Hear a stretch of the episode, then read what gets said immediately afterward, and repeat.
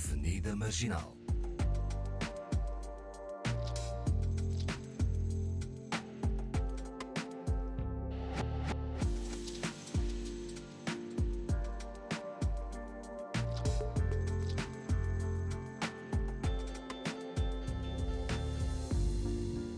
Bem-vindos ao Avenida Marginal com Awani Dalva, Paulo Pascoal e Fernanda Almeida. Lolo Arziki é a nossa convidada de hoje, é cineasta, nascida em Cabo Verde, formada em Portugal e no Luxemburgo, formou-se em cinema pelo Instituto Politécnico de Tomar e concluiu o mestrado em Estética e Estudos Africanos na Faculdade de Ciências Sociais e Humanas da Universidade Nova de Lisboa. Como feminista negra, desenvolve o seu trabalho explorando temas como a sexualidade, a homossexualidade, a negritude, género e a experimentação estética. Isto foi o que eu investiguei. Precisa de algumas atualizações, mas. Uh, ok, estamos aí para, para atualizar. Realizou e protagonizou relatos de uma rapariga nada púdica. Uh, produziu também o documentário Homestay, uma curta-metragem que recebeu o prémio Estreia Mundial de Televisão no Avanca Film uh, Festival 2017, uh, em Portugal. O prémio Revelação Nacional no Platô Festival Internacional de Cinema da Praia e a menção honrosa no Silicon Valley African Film Festival, na Califórnia, nos Estados Unidos. Dirigiu o filme Rosto para mar, costa para terra. Ih, devo estar a dizer muito mal, se calhar. Rosto para mar. Rosto para mar, uh, costa para terra, uh, sobre a pesca em Cabo Verde. Olá. Uh, obrigada por uh, estares connosco no Avenida Marginal. Uh, és imigrante africana em Portugal. Uh, isto vem também na sequência de outras avenidas que tivemos anteriormente, não é? Um, como é que foi essa transição? Viver em Cabo Verde, uh, olhar para um país, Portugal, Uh, se calhar a Europa no, no, no, seu todo como algo se calhar especial uhum. e depois chegar aqui. Como é que foi essa ligação e o que é que te trouxe para Portugal? Só para as pessoas conhecerem um pouco mais de, do teu percurso. Olá, bom dia, muito obrigada pelo convite. Uh, bom, eu quando saí de Cabo Verde, né, eu tinha no meu imaginário a Lisboa das telenovelas, é o que eu digo a toda a gente porque pronto, era aquilo que chegava a nós, né? Era através da TV, era aquela Lisboa branca de classe média alta e classe alta. Então, na minha cabeça, eu viria para cá viver numa casa de campo com cavalos e. Bom, mas também eras muito criança. Era muito criança. Tinha 13 anos, também, tipo, cresci numa aldeia pequena Onde a eletricidade, na Ilha do Maio, no Barreiro, uma aldeia pequeníssima, tinha 150 habitantes na altura, acho que agora tem 200. E, enfim, a eletricidade chegou dois, no anos 2000 e a televisão, então, assim, é todo um universo diferente, né? Que estava. Depois mudei para a capital, mas ainda assim era o consumo das telenovelas, não havia também grandes referências além daquilo, né? É super pop, a revista Bravo, e era aquilo que a gente consumia, acreditava que era. Sim. E depois como é que o que é que trouxe a Portugal? A minha mãe já vivia em Portugal. Eu, a minha mãe quando emigrou tinha 3 anos. Eu quando vim tinha 13. Muito então, tempo sem a mãe. Muito tempo. Então o que me trouxe mesmo foi isso, é questão familiar, o desejo de ver a minha mãe, né? Eu também era menor de idade e aquilo. E a minha mãe tinha vindo com a minha irmã que estava doente na altura. Que ela tinha um câncer de um tumor na perna e o tratamento era possível fazer aqui. Então ela teve que ficar na altura mesmo. A ideia não era ficar, a ideia era ter vindo, fazer o tratamento e voltar. Não, não foi o plano dela uhum. emigrar assim, mas teve que ficar por essas questões. E na altura ainda não havia o agrupamento familiar, foi uma coisa que foi que existiu tempos depois, então a questão do visto era muito mais complicado. O nosso visto foi vendido nos anos 90. Hum. E então foi assim um desafio chegar. Então era o anseio mesmo de vir para cá. E quando chegaste aqui? Quando as cheguei, novelas. Exato. As novelas foram-se desfazendo, né? esse imaginário. Um, Eu digo assim, que rapidamente eu consegui, eu me adaptei mais por necessidade. Porquê? Porque eu estava com muita saudade da minha mãe. Eu tinha uma mãe idealizada na minha mente que eu não conhecia, praticamente. Então, apesar de ter chegado o choque de realidade, fui viver em Queluz, Pendão, sabes? Já chegar no aeroporto e perceber, ok, ir para a casa de metro, perceber as questões de transporte, sabe? Toda, toda aquela cena, tu começas a perceber quem é que está aí para aquele lado, só pessoas negras, a maior parte, nos transportes. Então, já comecei assim a ter uma percepção que as coisas não eram como eu imaginei, né? E no dia a seguir, olha, estava com tanta saudade da minha mãe. E no dia a seguir, acordar e a minha mãe ter ido trabalhar e não, tá, não poder estar com a minha mãe porque ela não conseguiu folga, ela, sabes? Hum. Ela teria folga tipo dois dias depois. Então já Portanto, a ausência estava, era a mesma. Era a mesma. Então já foi uma coisa assim, ok, o que é que está a acontecer? Mas depois fui percebendo. Eu lembro que a minha irmã me levou para ir buscar a minha mãe no trabalho e conhecer o trabalho da minha mãe.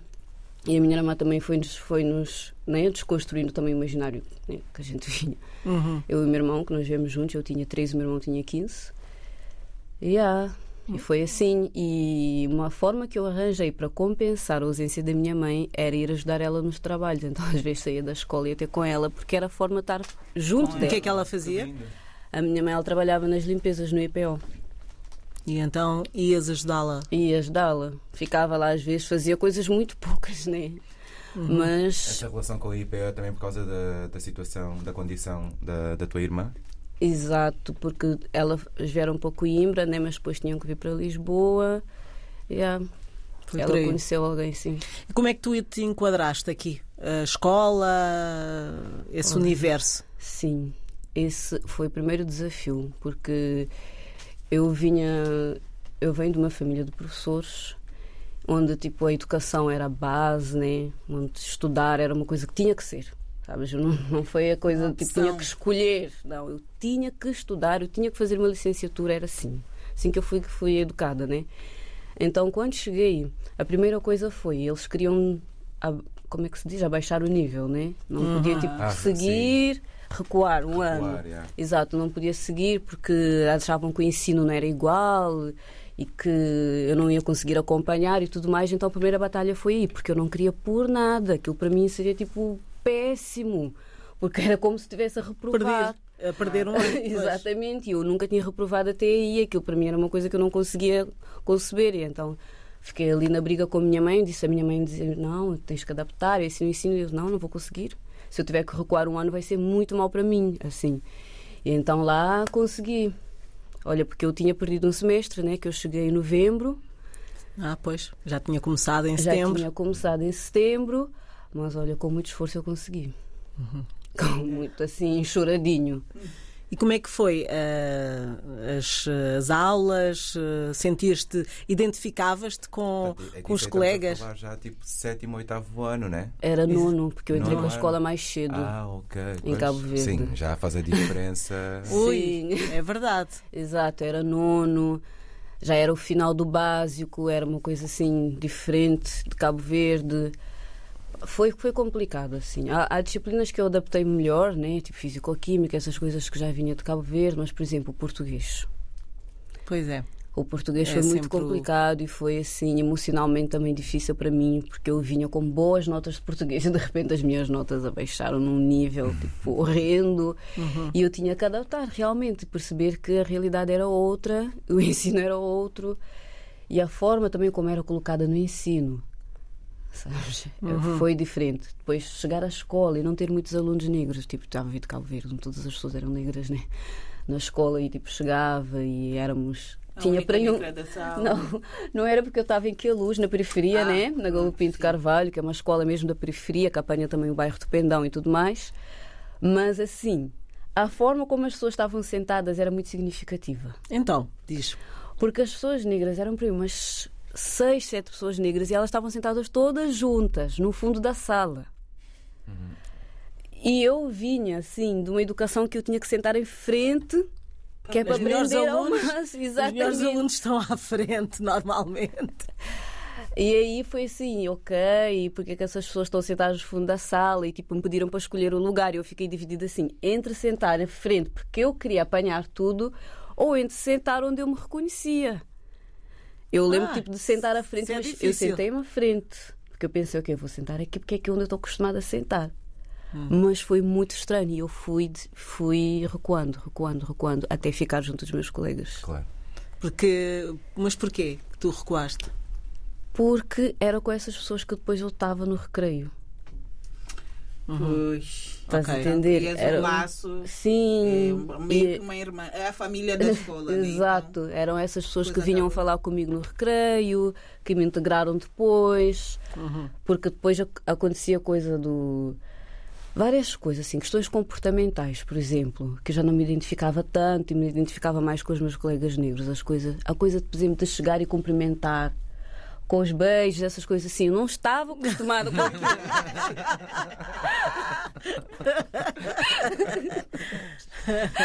É verdade, não estava acostumada, então era uma coisa que já, ai, eu não quero ter que fazer isso todos os dias. Muito bom. Choque cultural. Choque cultural. Sim. E minhas colegas negras não era preciso, a gente chegava, já se cumprimentava de outra forma, já era começava a tipo, falar, já já. começava a falar, então já era, sabe, era outra cena. Bom, ah, ah, pronto, fora esse- esses momentos, não é? Eh, De, de encontrares o teu espaço e as tuas pessoas, começaste a sentir as diferenças. Ah, mas quais foram, de facto, as diferenças mais marcantes e que, de certa forma, te levou ao que fazes hoje, por exemplo? Eu sei que a escola teve alguma importância nisso, não é? Uau, várias diferenças, assim. Primeiro a língua, né? Tu chegas a essa questão de que não falas o português correto e tudo mais. E isso hoje também faz-me questionar o que é que é um português correto.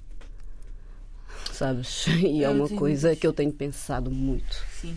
no meu trabalho, sabes? E por isso também que eu agora quero fazer mais filmes em crioulo falar mais crioulo do que tipo me forçar muitas vezes a falar o português. Não que eu me esforço hoje, porque pronto, estou há 18 anos em Portugal, né? não preciso me esforçar tanto, mas também trazer a questão da língua. Porquê que eu tenho que sempre falar o português para me integrar? E se o cinema é um lugar de descolonização, por que também não descolonizar através da língua? E então, hoje eu faço esse exercício de pensar quando é que eu me forcei a deixar, inclusive, de pensar em crioulo. Para, para que o português saísse mais naturalmente. Foi nas escolas. Porque eu não podia falar crioulo nas escolas. Apesar de ter colegas tipo, que falavam crioulo, a gente só podia falar crioulo tipo, nos intervalos, né? Entre nós, mas na sala de aulas, mesmo que a gente tivesse alguma dúvida, alguma coisa assim, não podíamos falar crioulo. Então, a partir daí, já tens de fazer o exercício da, da língua, né? Sabes? Da recolonização linguística. E depois, a questão do racismo, muito evidente nas escolas. Muito evidente. Isso eu senti, sobretudo, ao sair de- do básico, né? Que eu também já, já estava a perceber melhor como é que funcionavam as coisas em, em Portugal e tudo mais. E a gente já não, já não consegue tolerar certas coisas. E depois começamos a entrar naquela idade mais Rebelde também. Mais rebelde. que a- juventude é um pouco isso, não é? Junta-se tudo. Exato, junta-se tudo, então há coisas que não toleras, tipo o colega falar das tuas tranças. Então já começa ali os debates e depois os professores não te defenderem de forma nenhuma do racismo em que tu sofres, sabes? Sofres um racismo dentro da sala, o colega diz que as tuas tranças parecem minhocas na cabeça, o professor não diz nada, mas quando tu respondes, É um problema. já estás a criar conflito, já não é um ambiente ideal e não sei o quê, e essas coisas todas. Várias questões, muito racismo, sim, para E, pouca e- idade. e- isso ao, ao mesmo tempo que tu tentavas eh, eh, traçar um caminho eh, profissional de futuro, não é? O que é que querias ser ou o que é que te deixavam ser? Havia aí essa, essa dualidade, não é? Eu deixei de sonhar a um certo ponto. Eu vou ser sincera, sim. Porque eu vim de Cabo Verde com muitos sonhos, muitos, né? E tudo era possível para mim em Cabo Verde, na minha cabeça. Sabes? Sobretudo também, sendo honesta, a situação que eu vinha a nível tipo, de social também era um pouco privilegiada nesse sentido, né? onde eu podia sonhar e re- realmente achava que eu conseguir, porque né, as coisas estavam facilitadas para mim até um certo ponto. Apesar do colorismo cá em Cabo Verde, eu vinha de uma estrutura familiar que me permitia algumas coisas. E então chegar aqui e perceber que a realidade é outra, eu deixei de sonhar a um certo ponto, deixei de sonhar porque eu dizia nas escolas que eu queria ser uma coisa, por exemplo, em Cabo Verde eu achava que ia ser político ou advogada, né? E aqui, quando eu dizia que ia ser político ou advogado, as pessoas diziam que era completamente impossível. Uau. É completamente impossível, então. Em vez de dizerem, bom, para, para o seres, Que que podes ser, força, que ótimo, vamos- vais ter Faz que. isso faz isso. isso, faz aquilo, se é. precisares de alguma coisa, estamos aqui. É, esse, é essa a ideia que se tem dos professores, não é? Que eles encaminham para tu conseguires. Depois o resto eh, depende de ti. Mas não cortaram-te as pernas logo. Sim, porque encaminham-nos logo para cursos profissionais. Tentam, né? Eu resisti, mas resisti assim com muita briga mesmo. Eu era vista como aluna rebelde, sabe? Que não, que não cumpria aquilo que era a norma. Porque todas as vezes que ia fazer tipo esses textos psicotécnicos que diziam que não, tinhas que fazer um curso profissional porque vais te adaptar melhor, eu dizia que não queria ir e, e não ia. Estás a ver? Eu fiquei. E foi uma insistência muito assim, da minha parte, da parte da minha mãe, para não, para não seguir para, para cursos profissionais. Mas também me diziam sempre: não vais para os cursos profissionais, mas já sabes que vais ter mais dificuldade aqui e provavelmente não vais conseguir entrar para a faculdade porque vai ser mais difícil passar nos exames nacionais. Ok. E o que é que aconteceu? O que é que aconteceu? Exato. Olha, de meio disto tudo, há dois professores, assim, três, que dá para destacar. Que foi professor de História, né? Que eu era muito boa aluna de História, porque eu questionava também, eu já estava... Eu pensava, refletia, trazia os meus pensamentos, era uma coisa que o professor ah, né, valorizava momento. E o professor de Filosofia também, que eu era excelente aluna de Filosofia, né? que são as disciplinas mais do pensar e de poder ter tipo, alguma opinião sobre, se os professores permitirem, né? Então tive sorte nesse sentido. E a professora de Psicologia, que ela entendia de onde é que eu vinha, sabe? Ela entendia a questão tipo, do, do racismo, dos traumas que a gente carregava enquanto corpo preto, felizmente. E então, assim, quando eu não era, eu não era para fazer os exames nacionais, porque os professores que tinham me aprovar, né, estavam a reprovar. Então o que é que eu fiz? Desesperada, eu fui pedir ao meu professor de História e de Filosofia para falarem, para me defenderem no conselho de turma. Porque eu quero ir fazer os exames nacionais. Eu precisava tipo, daquela nota, que seja 10. Chegando lá, eu me resolvia. Porque a professora me dava 9,4 de português. Sabes? A outra dava 9. Eu disse: não, eu preciso de ir para o exame nacional. E aí houve um conselho de turma né, que, me, que me, pronto, conseguiram passar a nota para acho que 9,5 ou 10. E aí eu fui fazer exames nacionais. Olha, Diz lá. No Exame Nacional Deus. de Português, eu acho que eu tirei 14. Eu fiquei chocada da minha vida porque eu nunca tinha conseguido tirar essa nota. Pois é, aí, aí a pessoa questiona automaticamente porquê. Porquê que quando ela vai para um exame onde as pessoas não veem a cara, não veem se é negro, se é branco, ela consegue tirar 14. E com os professores Eu, dentro eu- da eu- sala eu há anos. tenho não uma consegue. opinião diferente. Acho que ela estudou mais. Ela se integrou. Não sejas tão ingênuo. Não, mas eu gosto completamente aquilo. Gosto muito dessa tua maneira positiva de ver as Sou coisas. assim. É, é a melhor forma de lidar com isso. Então, Mas é curioso. perante essas ah, notas, ah, pronto, tinhas e também tinhas alguma coisa que, que de certa forma, hum, como é que se diz? Não é concretizava, mas ah, aquilo que tu pelo menos desconfiavas é- era de facto para já que tu eras capaz, não é? E que valia a pena a luta, não é? Sim. E que se calhar estavam de facto a boicotar o teu, o teu percurso. Exatamente. Infelizmente, assim, eu tive que chegar a essa conclusão porque não justificava. Eu realmente, há disciplinas que eu posso dizer que esforcei mesmo, estudei, porque eu não queria decepcionar. História, por exemplo. Porque eu tinha muito afeto pelo meu professor, da forma que, que ele intervia. Eu sabia que eu não podia decepcionar e eu não queria baixar a nota. Isso eu posso garantir que estudei mesmo. Mas português eu estava no mesmo nível, até porque eu não estava tão crente que eu ia ter aquela nota. Então, Portanto, sim. E depois, ah, como é que o Luxemburgo aparece? Porque estamos aqui a falar no. Ah, porque é, é as importante. geografias. Luxemburgo foi importante. Foi importante. Sim, foi muito importante, inclusive para o percurso também, porque a minha mãe emigrou para o Luxemburgo quando eu estava, acho que no 11 ou no 12, não me lembro bem, e já mudou algumas coisas. Por exemplo, a gente já começava a passar muitas dificuldades aqui, porque foi na altura da crise, da imobiliária, e muitas pessoas ficaram desempregadas também, houve algumas empresas. Enfim, minha mãe tinha ficado desempregada na altura. E então, quando ela foi para o Luxemburgo, ela já conseguia tipo, me ajudar mais nas escolas. E isso motivou também um pouco, sabes? Ela me conseguia dar uma mesada, eu conseguia estudar um pouco mais confortável, sabes? Claro, não tinha que Sim. trabalhar. Ex- Exato, eu, porque a minha mãe não me deixou trabalhar até terminar 12 segundo, mas eu já me tinha desviado. Vamos aqui Pois, estamos a falar de uma jovem, não é? coisas, exatamente. Eu já estava naquela a versão fase. da tua mãe quando ouvir isso. Pois, ela não sabe. Vai dizer, eu sabia. Desconfiada. Exato, então já, ajudou. trabalhavas.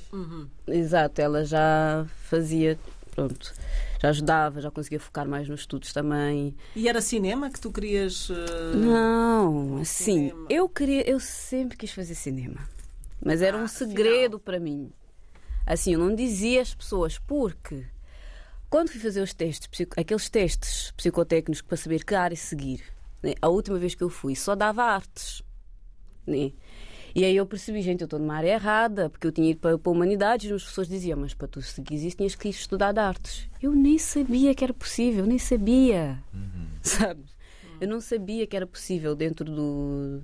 Quando a gente transita do básico para o secundário, né? que havia possibilidade de estudar artes. Eu não sabia isso. António Arroio, Eu etc, também não. Eu não sabia. Pronto, se calhar porque a informação. Exato, é Não é segregado. propriamente. Os Sim. nossos pais não nos estimulam a dizer, não, vai estudar artes, ninguém vai. Não! Há a questão dos pais realmente não estimularem. Eu entendo. Ninguém te fala dessa possibilidade, não mas existe essa as carreira. escolas também não. Eu sempre, por exemplo, eu sei- desculpa agora Hum. meter-me, mas eu sempre quis ser atriz. Eu estudei na Ciomara da Costa Primo, que é na Amadora, e a escola de, de, de, de teatro e cinema está na Amadora. A, sei lá, talvez 15, 20 minutos a pé. Nunca ninguém sequer. Eu acho que nunca ninguém sequer perguntou realmente o que é que eu queria ser na escola. Nunca, por exemplo, houve um, uma apresentação da escola de cinema. Faz-me impressão não haver essa, essa, essa divulgação. Vou só aqui acrescentar concordo. mais uma. Outro, outro dia tivemos aqui eh, dois jovens a estagiar com 14 anos e nós achámos aquilo estranho. eh, vinham do, do liceu francês. Porque no liceu fran- francês, muito cedo, acham que os miúdos têm que ter contacto com. Com a coisa com- real. Exatamente, e faz sentido, porque tu, tu, se não tiveres isso, só quando já estás mesmo a escolher, a querer escolher, é que vais ter a experiência. É, um É, bocado é, complicado, não é? Pode não ser propriamente aquilo que Tu tu, queres. é, Exatamente. E, E, e- e assim é uma forma muito cedo, aos 14 até acho que é uma boa altura, de tu ver Que é também quando é essa curiosidade de perceber e quando os miúdos começam a perceber o que é que são, o que é que não são, o que é que gostam, o que é que não gostam. Pronto. Haver, por exemplo, sei lá, eh, um dia eh, nos Estados Unidos há muito de campos abertos, né? Que vão lá às escolas e veem o que é que se passa, o que é, como é que são as aulas, não sei o quê. Eu acho que seria excelente, mas eh, não sei se há essa, essa vontade também que as pessoas queiram fazer arte. Pois, mas isso também é aquela coisa de a diferença entre as escolas privadas e as públicas. Pública, Né? Exatamente. exactly. E, e porque há, há métodos já sobre isso, né? o Waldorf e não sei o quê, que são métodos já específicos para direcionarem a criança para que elas forem, tiverem predisposição disp- disp- ou estiverem facultadas.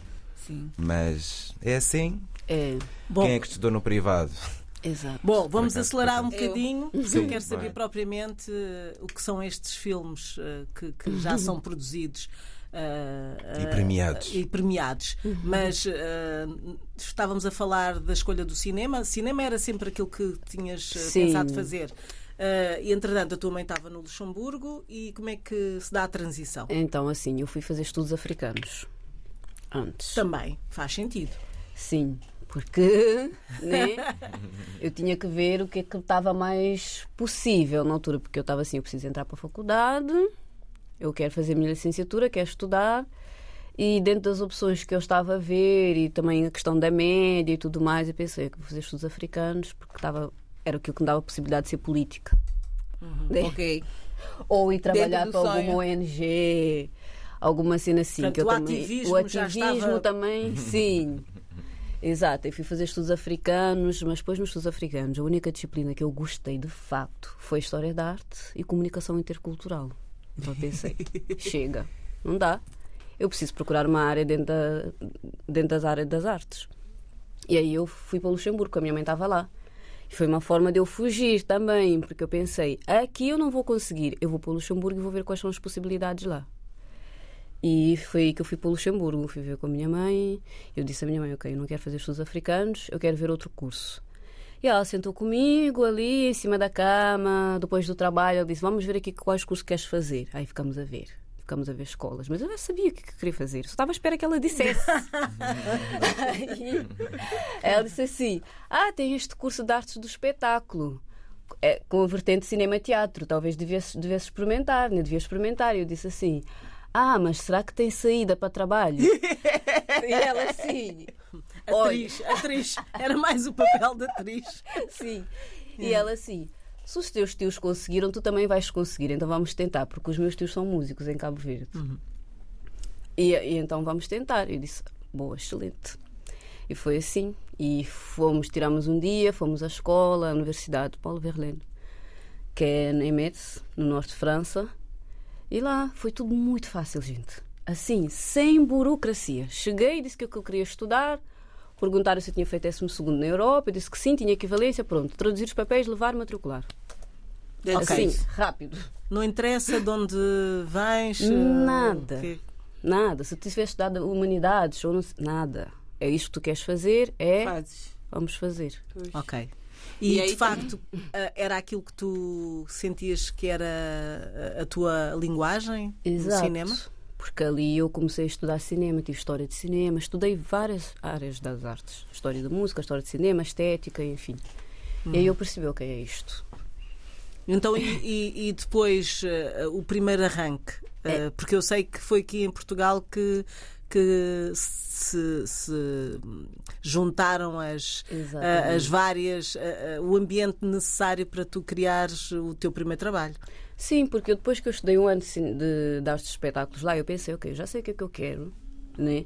eu já sei que eu consigo fazer isto. Porque eu comecei a estudar e não sei o quê, comecei a estudar também, vim para Portugal de férias, peguei todos os livros em português, pensei, isto em português será muito mais fácil, porque eu já sei que é isto. Vou voltar para Portugal e vou estudar. E fiz a transferência. Ok, boa. Porque eu queria também terminar rápido. Eu tinha sim, eu tinha ansiedade, gente, de terminar o curso porque eu vinha dessa pressão familiar também.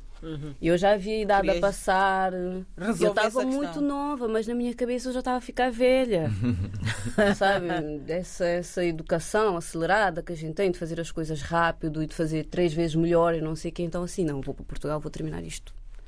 Foi assim. Eu vim, fiz cinema documental no Politécnico de Tomar. Ah, sim, que eu fiz referência no início. Exato. E depois, ah, numa participação né, de, de um evento ligado ao cinema, aconteceu, não é? Então, sim.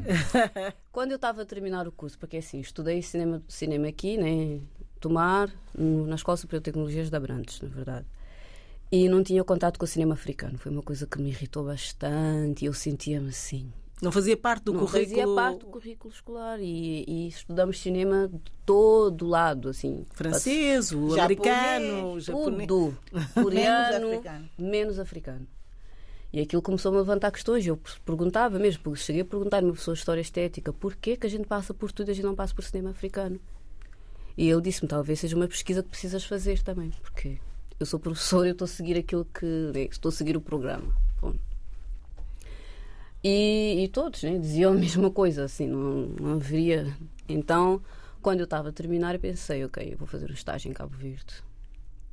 Porque eu lá eu começo a perceber, eu vou- lá eu tenho a poss- possibilidade de perceber o que é que é o cinema africano, o que é que se está a fazer e tudo mais. Porque eu comecei a fazer projeto, mas eu pensei, não, não vou fazer um projeto, preciso ter contato com aquilo que é meu. E é isso, eu fui, fui fazer o estágio. Despretensiosamente, assim, fui fazer o estágio, o objetivo era mesmo fazer o estágio, terminar o curso e tal. Só que, Quando eu fui fazer o estágio em Cabo Verde, eu estava a lidar com outras questões, que eram questões da minha sexualidade e tudo mais, né? E eu estava assim num sufoco, porque eu estava na fase de sair do armário, de perceber quem eu era, o que é que eu realmente, tipo, quais eram as minhas necessidades de facto, porque também, hoje eu penso que ir a Cabo Verde também me deu possibilidade de ter tempo para pensar isso. Porque aqui eu estava sempre na questão da sobrevivência também, mesmo estando a estudar cinema, tinha que pensar como é que ia pagar as propinas, tinha bolsa de Luxemburgo, mas às vezes tinha que complementar. Eu trabalhei todas as férias do, do, da licenciatura, todas. E então, assim, não tinha tempo para pensar sobre mim exatamente. Eu pensava questões políticas, eu pensava questões raciais, mas eu não pensava as minhas subjetividades. E ir a Cabo Verde me permitiu isso, porque eu tinha tempo, que é uma coisa que eu não tinha aqui. Sabes, eu não precisava trabalhar, estava com estágio, tinha bolsa e tudo mais, tinha muito tempo livre. Porque o horário de trabalho também lá é diferente. As pessoas terminam o trabalho muito cedo. E eu comecei a dar atenção realmente, sabe, às questões pessoais, as minhas necessidades e tudo mais. E nisso apaixonei também. Abres a Uma- porta e acontece logo tudo, né? Uma pitada de, de- Entras para a frequência do amor. de stress na coisa, né? Aconteceu tudo, tudo. Tufas. Tudo assim. Só que as barreiras também levam outra vez a pensar. Que nem- Exatamente. Estás no sítio eu apaixonei-me no Festival isso, de né? Cinema em Cabo Verde, Uau, sabes? que Onde- bonito. apaixonei-me no Festival de Cinema em Cabo Verde, onde estavam a apresentar o cinema negro no feminino brasileiro. Aí, foi ali que tive contato com tudo e mais alguma coisa naquele momento. e aí eu pensei, ok, eu estou apaixonada por uma mulher, isto quer dizer alguma coisa e agora? Né? e agora eu precisava falar com alguém sobre isso, mas não tinha pessoas para falar sobre. Sabes? E no meu estágio perceberam que eu estava com por essa mulher. Começou várias perseguições ali, várias indiretas, várias coisas chatas e tudo mais. E aí eu comecei a se sentir muito sufocada, assim. Sobretudo porque foi uma paixão do momento, a pessoa estava a ir embora também, porque foi só um encontro de cinema e não sei o quê, e tudo mais. Eu tinha que lidar com tudo, porque eu estava a ficar em Cabo Verde mais quase seis meses. E ali eu comecei a escrever. E eu escrevi o Relatos de uma Rapariga Nada Pública. Dessa experiência. Uau. Escrevi e na altura estava um festival no Porto, que eram uns artistas independentes que estavam a fazer, que era o Nada, que foi a Melissa Rodrigues, Hum. lá com o coletivo dela no Porto, a fazer esse festival. E eu perguntei-lhes: aceitam textos? E ela, sim, aceitamos. Então mandei o texto para o festival, junto com outro videoarte que eu tinha feito, assim, mais experimental. Aí mandei e na altura, quando foi aprovado, quando passou, eu disse assim: Eu quero que esse texto seja lido uma mulher negra. E disseram: A única mulher negra que a gente tem está a trabalhar na produção e ela não vai conseguir ler. Então, se conseguires, faz um áudio e a gente expõe como instalação em áudio. Eu pensei: Não vou fazer áudio, vou fazer um vídeo então.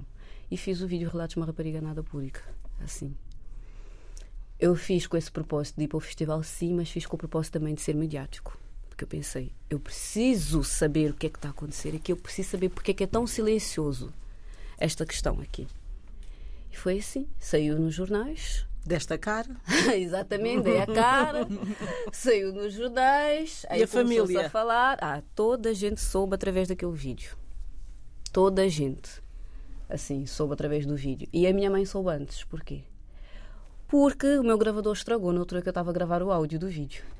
Eu pensei, vou gravar no telemóvel, vou mandar para alguém e já fica gravado, depois é só baixar no computador. E eu, ah, quem é que vou mandar? Sempre eu mando as coisas para a minha mãe, assim, de trabalho. Pensei, vou mandar para a minha mãe, mas eu esqueci do conteúdo.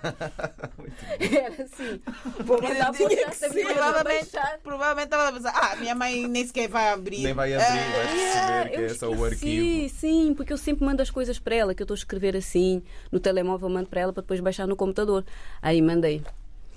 Aí eu esqueci, baixei no computador, fiz tudo. Depois, no dia a seguir, eram várias mensagens da minha mãe. Aí eu pensei, ok, o áudio. Como é que ela recebeu? Não nos podes deixar assim incógnita, queremos todos saber. Eu como é estava à espera que ela isso. contasse Então, né? Foi assim. Ela se respondeu assim: Ai, não tem problema. Se gostas de rapariga ou de rapaz, importante que és minha filha, vou amar-te, não sei o quê.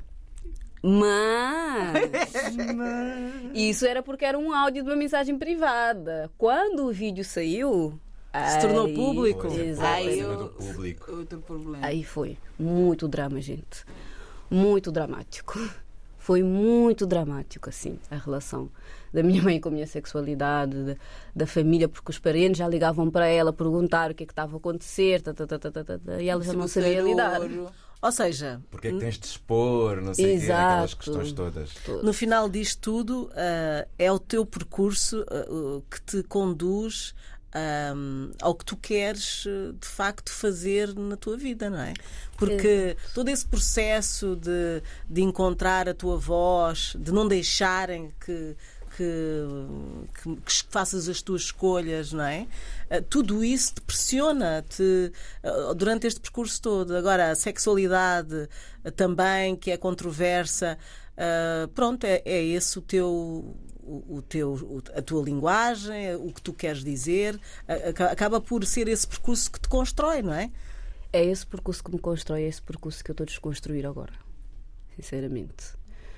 Porque, pronto, só para falar do homestay, né, que, vem no- a seguir, ao Relatos. Na altura eu estava, depois que saiu as notícias de relatos, não sei o quê, o jornal já falava de mim, me chamaram então a Fundação Meio de Biodiversidade, viu essa notícia e chamou para realizar um documentário, que é sobre o turismo comunitário, que é protagonizado por mulheres na minha ilha, na Ilha do Maio. Eu já estava a vir embora, faltava uma semana para eu, para eu voltar. Então fui para o Maio e realizei o documentário em 24 horas. Sim, foi uma loucura. Sabes? E realizei e depois trouxe o material e vim e editei aqui com, com Rafael Vieira, que é um rapaz da Cova do Amor, artista também.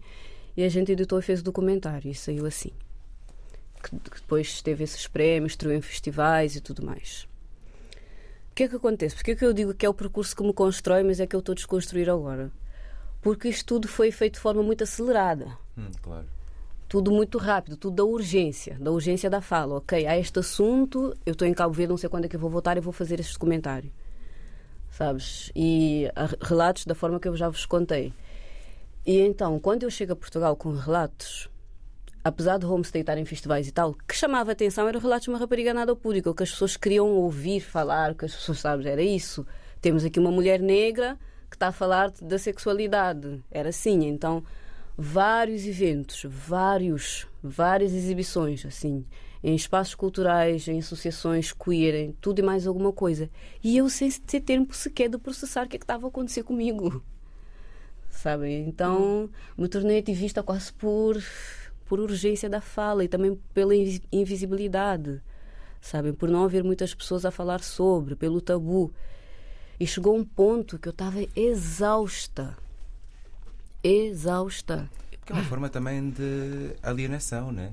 Ou seja, és ali- alienada da tua própria. Com certeza. Ser, das tuas né? próprias subjetividades, estás a dar e estás, estás a ser né, Com levada certeza. e exposta sem ter processado. Com assim. certeza, Uau, sem ter pois. percepção das coisas. E eu lembro. Sem saberes que é que- que- muito bem o que é, que é isso. Sem saber o que é uma que é isso. apenas, tipo, já. Sabes, sem saber o que é que é isso. A questão é mesmo essa, é sem saber o que é que é isso. E eu hoje, com 31 anos, né, eu estou. Vou dizer, nos 30 foi quando eu realmente parei para pensar assim. Foi nos 30. E o relato eu lancei com 24 anos. Fogo, imagino. E o que é que é hoje a Lolo Aos 17 Arziki? O que é que ela quer fazer? Já deu para refletir o que é que Sim. ela é, o que é que ela defende e o que é que queres que sejam os teus filmes? Olha, primeiro eu quero deixar de produzir a partir de um lugar de cansaço. Thank you. We need that. Sabes? Sim.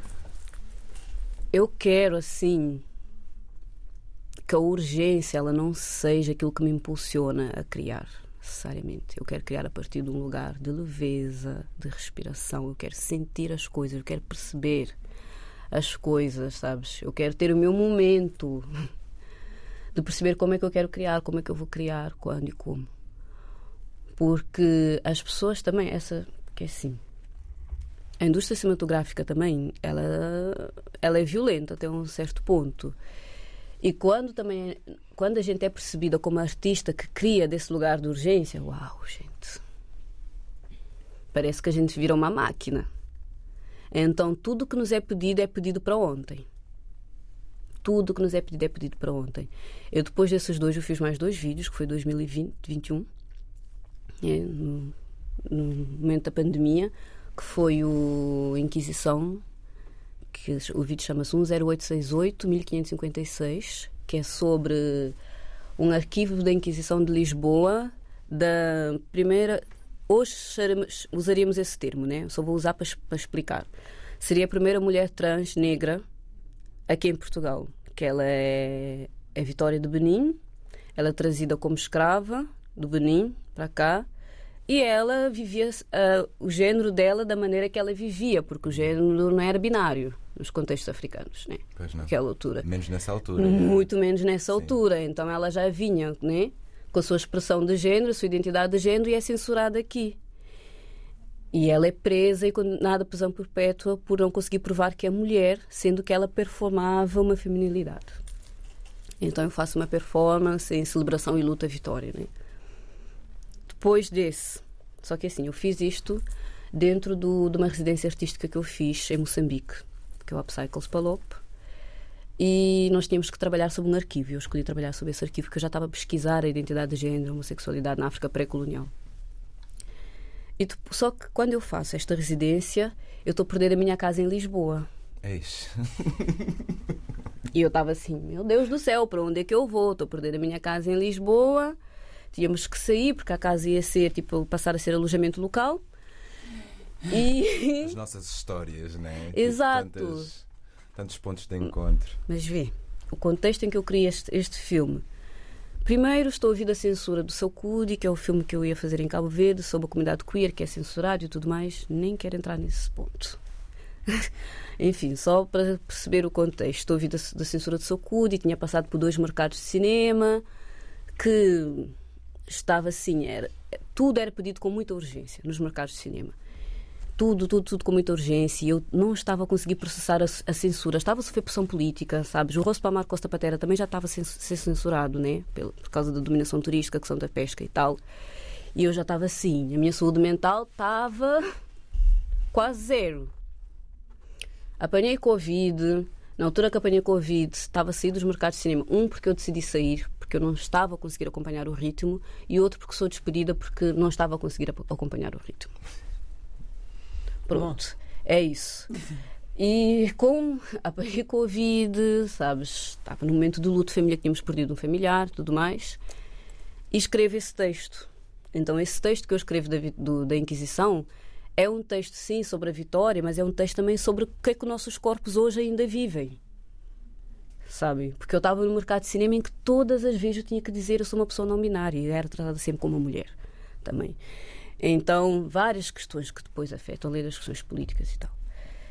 E eu escrevi esse texto assim: Vou para Moçambique, porque eu, até foi bom ir para Moçambique, atenção, porque eu estava a perder a minha casa, eu não tinha para onde ir, então a residência artística naquele momento só vou e fui para Moçambique. Mas eu estava em Moçambique assim, ok, como é que vai agora? ser agora? Porque eu vou voltar a Portugal e tudo mais.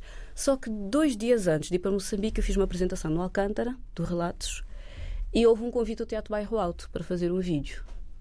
Né? Que iam pagar e tudo mais. E eu assim, nem vou dizer não. Eu preciso fazer esse vídeo porque eu estou a voltar para Lisboa e não tenho onde ficar. Mas vindo desse contexto todo que eu vos estou a dizer, uhum. pandemia, de tudo mais. Aí eu chego do Moçambique e vou criar para o Teatro Bairro Alto, nem em cooperação com eles, que o vídeo que se chama-se Um Dia Passa. Eu falo desse vídeo porque esse vídeo é muito importante para mim, porque é esse vídeo que me, que me fez chegar onde eu estou a chegar, que me faz chegar onde eu estou a chegar agora. Sabes? Perceber mesmo a necessidade do descanso. Porque quando faço esse vídeo, eu estava assim, sem sítio para ficar, estava em casa, estava a dormir no estúdio onde eu estava a criar, no estúdio dos meus amigos e tal. E eu estava cansada, assim não dava mais para criar, sinceramente. Estava exausta. Não tinha qualquer condições de eu estar a fazer aquilo. Eu fiz aquilo porque eu precisava sobreviver. Entendem? Então, é um vídeo que eu falo. Eu até me emociono a falar desse vídeo assim. Porque é um vídeo que eu faço mesmo de um lugar de cansaço, sabes? De exaustão. E eu conto no vídeo assim. É um vídeo que eu falo exatamente disso, sabes? Da necessidade do descanso, de quanto eu preciso descansar, do quanto o meu corpo já não aguenta. No fundo, o teu trabalho uh, é a tua voz, não é? Todo este percurso artístico e, E como pessoa, é, é só uma pessoa. Sim, não é? imagina, né? É- mas imagina o quão rico é o percurso, posto assim, né? Por ti, ainda por cima, é um grande privilégio. Estamos aqui a ouvir o teu testemunho, que é um também de muitos, porque esse lugar do cansaço é um lugar bem comum Muito- para nós, né? De estamos sempre, é que há uma demanda muito grande e estamos Muito sempre a querer fazer né? entrega e somos completamente. Bom, E tu leva-nos à sempre- escravatura também. Sempre Parece uma escravatura. entrega, da sobrevivência. Não, não quer dizer que a gente queira fazer essa entrega. Nós que- é- precisamos. precisamos de fazer essa E entrega. é, é uma coisa que, que acho que, hum, principalmente nas artes, mas em, em- em- em todas as vertentes, há essa questão de, de, de virmos desse lugar de necessidade e de, da urgência, como tu dizes, porque Uhum. nunca é suficiente. Você tapa um buraco, destapa outro. Olha, atenção, microfone. Hum, tapa um buraco, destapa outro é, e, e é, é cansativo. É doloroso e é, doloroso. É super cansativo. Mas é um renascimento, foi também um renascimento. Nós estamos mesmo a terminar. Sim, foi Eh, um renascimento, sim. Porque depois, de- quando eu fui gravar esse áudio, fui gravar nesse estúdio que eu estava a viver também. Quando fui gravar esse áudio, quando eu terminei de gravar esse áudio, eu tive, eu tive assim, uns, quase um esgotamento. Então eu saí daquele estúdio eu disse: chega, eu vou editar esse vídeo, acabou. Só que ao mesmo tempo, assim, isto agora é um assunto muito sensível. Eu não entendi o que é que era aquele acabar. Então eu comecei a ter crises, crises depressivas, assim, suicidas fortes, fortes, fortes, fortes, fortes. Porque eu pensei, não tem como, Lolorzique. A única forma de tu descansares é ir embora. Como é que tu vais descansar neste sistema? Sabes? Era um esgotamento mesmo. Exato. Mas aí eu tive a sorte, assim, na altura, assim, acho que foi uma coisa ancestral, sinceramente. Que eu lembrei de uma pessoa que eu conheci que era psicólogo. Uma pessoa preta. Eu pensei, vou ligar para esta pessoa. Eu liguei para essa pessoa e disse, não, eu preciso de ajuda urgente. Ou senão não sei, não sei o que é que vai acontecer daqui para frente. E essa pessoa atendeu-me de urgência mesmo e começou a fazer terapia comigo, sabes? Começou a fazer terapia comigo. E há uma frase muito simbólica que ele me diz assim, que é que eu me lembro, sempre, sempre volto para essa frase, todas as vezes que, seja, que for necessário. Que ele me disse assim: Lolo, tu não queres morrer, tu queres descansar. É diferente, pois é. Pois É verdade, é verdade. E eu disse-me: tu para descansares não precisas estar morta. Lolo, isto é uma, E foi nós uma grande é partilha, não é? uma foi uma grande partilha. partilha. Exato. Ahm, mas eh, hoje, mesmo, a última frase, eh, vês o futuro como? Descansado. É, descansa. Não, mas I'm eh, sorry, I'm o que é que te sorry. deu Assim. este, este, depois este, este, esta terapia? E O que é que me deu foi mesmo isso, sabes? Perceber assim o quanto eu quero viver, sobretudo, e o que é que é viver para mim, sabes? Eu determinar o que é viver para mim, não deixar que tipo que Os outros digam. outros digam, sabes? E sair também do ciclo de sobrevivência. É. Porque o ciclo de sobrevivência nos leva, às vezes, mesmo a um lugar de cansaço Extremo. extremo. Exato, então assim, de esgotamento. É, esgotamento, é. Então É, eu hoje decido assim, não sobreviver. Sabes? Eu não sobrevivo, eu vivo hoje. Eu hoje posso vos dizer mesmo, eu vivo porque eu sinto a minha respiração, tudo o que eu faço é sentido hoje. Sabes? Quando eu vou dormir, eu sinto que eu estou a ir dormir, porque eu descanso. Eu antes eu ia dormir, eu não descansava, porque eu ficava a pensar o que é que eu vou fazer. Parei. Eu hoje vou dormir e vou dormir. Sabes? Vou comer, vou comer. Estou aqui, estou aqui. Eu vivo cada momento presente. Eu sinto ele. Porque também eu recuei. Portanto, é, é um momento de transformação. Exatamente. Não aceitar muitos trabalhos porque eu preciso tipo pagar as contas. Não, gente. É assim. Paguem bem. Exatamente. É eu aceitar um trabalho que te pague e que te dê para conseguires fazer o, né, o mínimo. É negociar isso É também. negociar isso também, é negociar isso também, e fazer com que essas pessoas entendam Claro. o que é que é essa precariedade, onde é que ela nos leva. Sabe? Bom, Uh, vamos ter que conversar numa outra vez, Uhum. porque Sim. com certeza com, interromper com novos, conversa. com novos projetos, não, e os novos projetos do que é Sim. que é este renascimento também, que ideias é Sim. que vêm aí, mas uh, já deu para, para este bom momento com a Lolo Arziki, a nossa convidada de hoje, cineasta, nascida em Cabo Verde. Uh, obrigada e até a próxima quarta-feira. Até a próxima. Até já. Obrigada. Obrigado. Até já. Avenida Marginal.